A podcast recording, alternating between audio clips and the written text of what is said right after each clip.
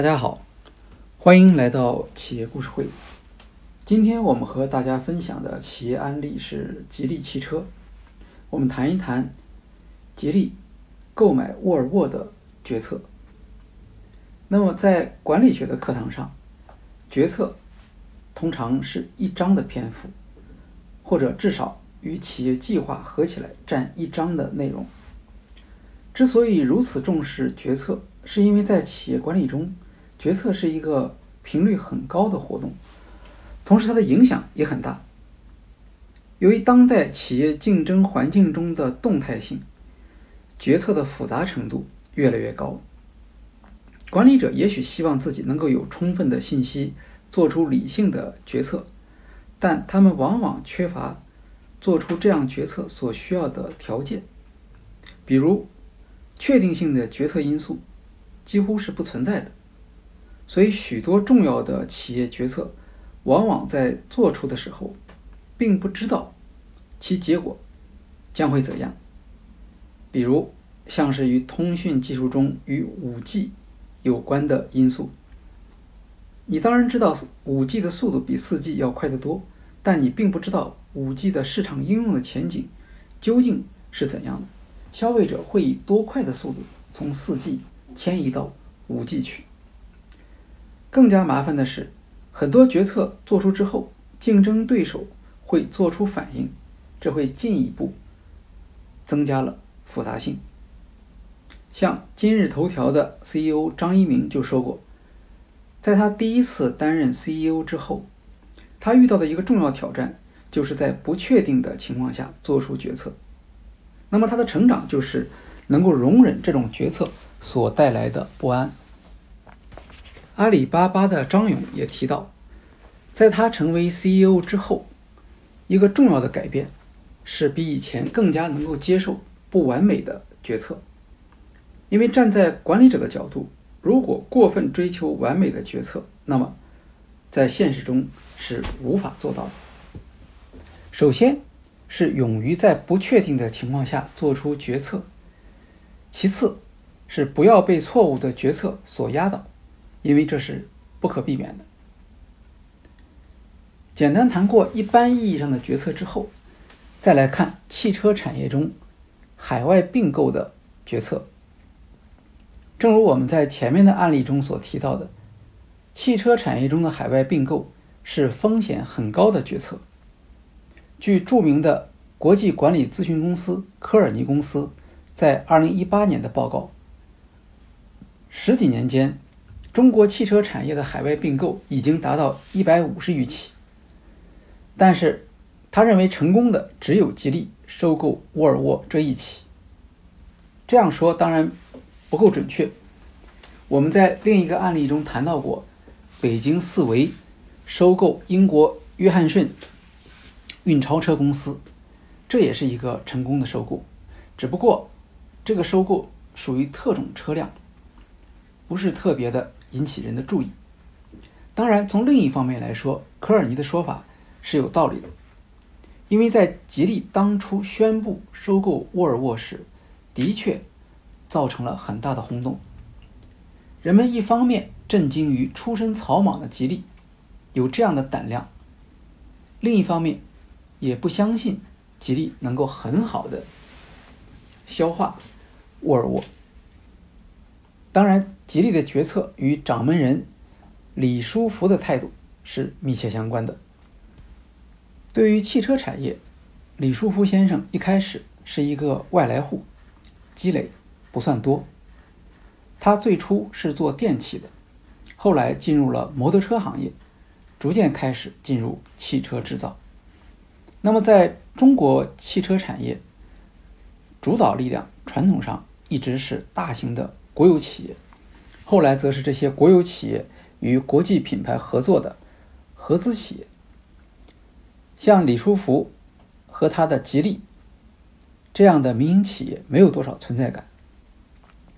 有一次，李书福在公开场合演讲说：“做汽车没有什么了不起，不就是一只沙发下面配四个轮子吗？”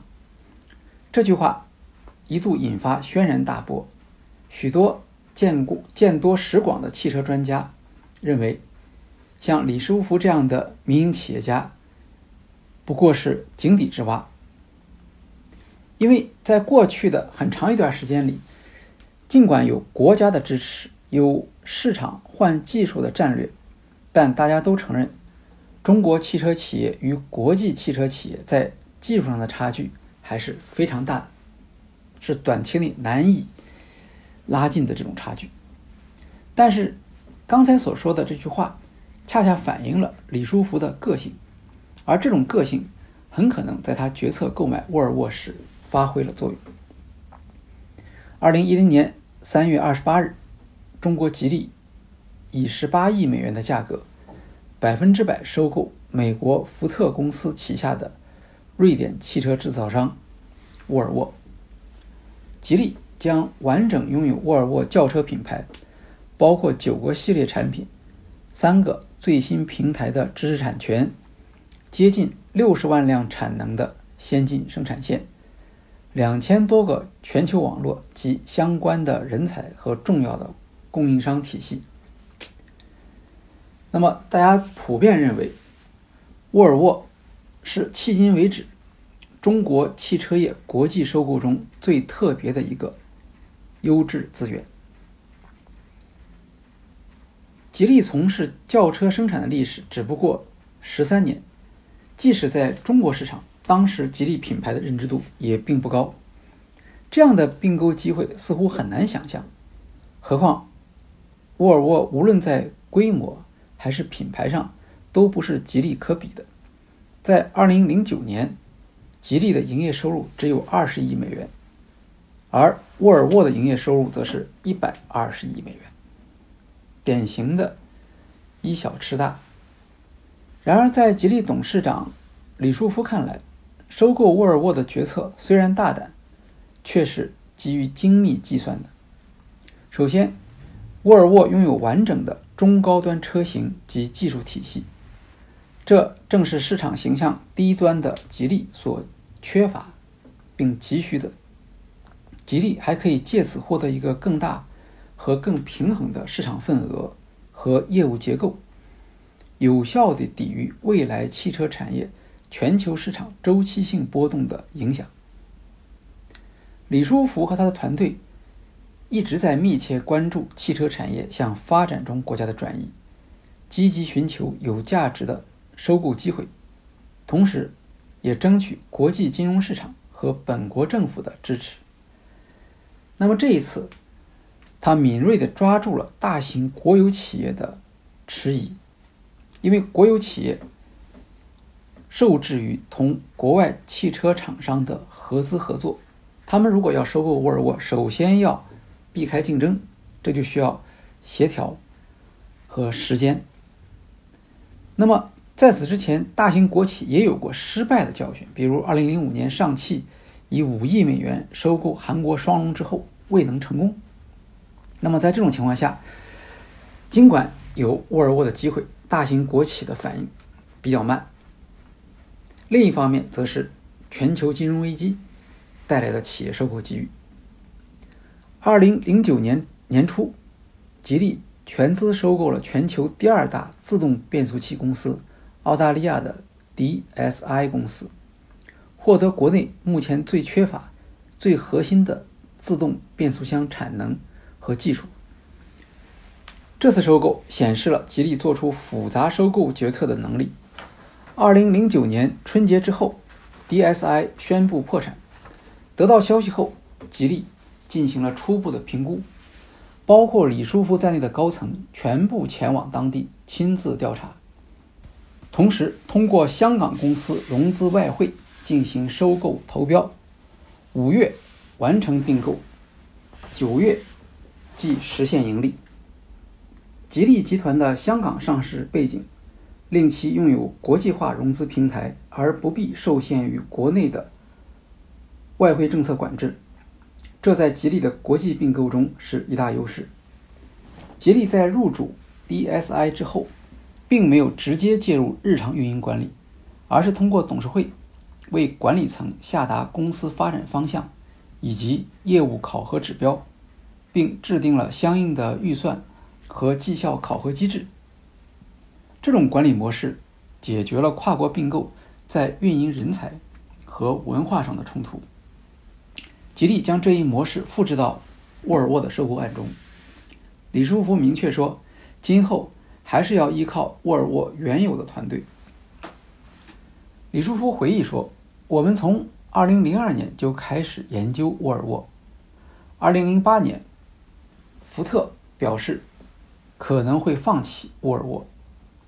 吉利秘密成立了收购项目小组，由不同专业背景的专家组成。”对沃尔沃公司进行深入的研究，制定总体收购战略，制定整个操作的细致时间表及规划。二零零八年年底，吉利首次向福特提交竞购建议书，里面的数据非常详实，奠定了福特跟我们谈判的基础。收购沃尔沃的决策还包括如何让沃尔沃获得新生。自一九九五年以来。沃尔沃在全球豪华车市场的份额从百分之十四点九一路下降到百分之八点二。二零零五年之后，沃尔沃更是连续五年亏损。李书福认为，沃尔沃的技术毫无疑问是世界领先的，它的问题是生产规模太小，导致成本太高。我们要扩大沃尔沃的销量，把成本降下来。李书福举了一个例子：澳大利亚 DSI 认为，在中国生产自动变速器的设备投入要十亿元，但实际上五亿元就完成了。他们怎么也不相信。对于中国的制造优势，对中国成本的理解，他们是很欠缺的。李书福这样说。在吉利并购沃尔沃之后。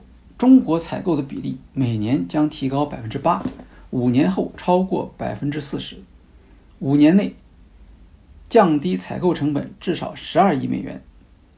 零部件出口每年还可以为吉利实现四十亿美元的销售收入。收购的财务顾问罗希尔银行的收益预测是，二零一一年可以实现盈利，二零一五年实现息税前利润。七点零三亿美元。李书福希望沃尔沃在二零二零年海外市场实现年销售量一百万辆，其中中国市场将是最主要的增长来源。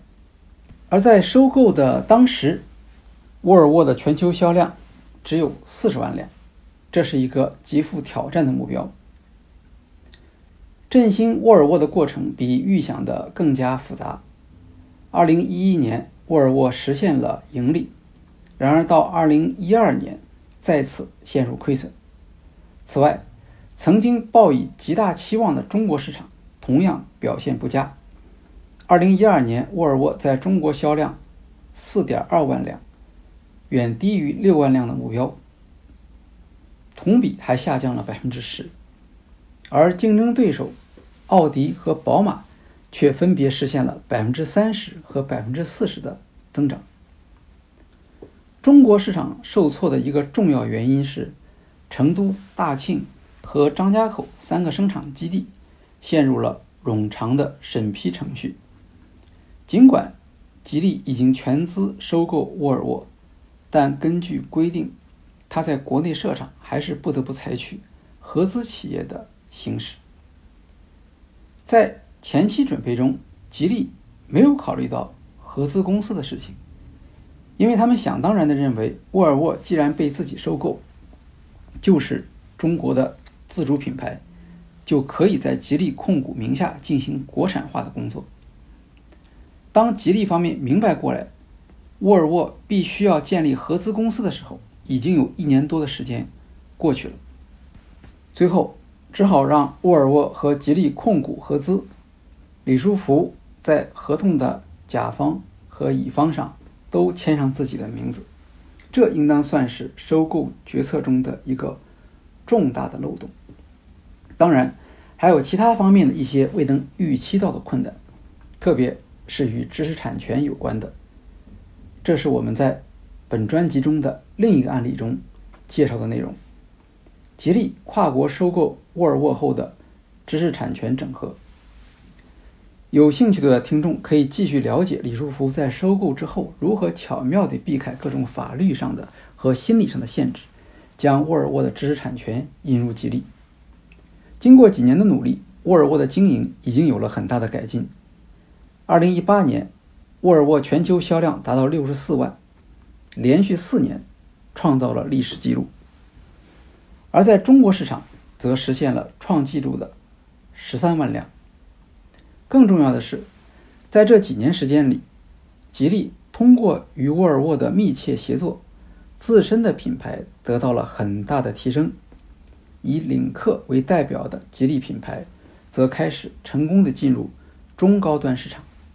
在这个意义上，我们可以更深刻的理解吉利收购沃尔沃决策的深远影响。好，今天的企业故事会就介绍到这里，谢谢大家。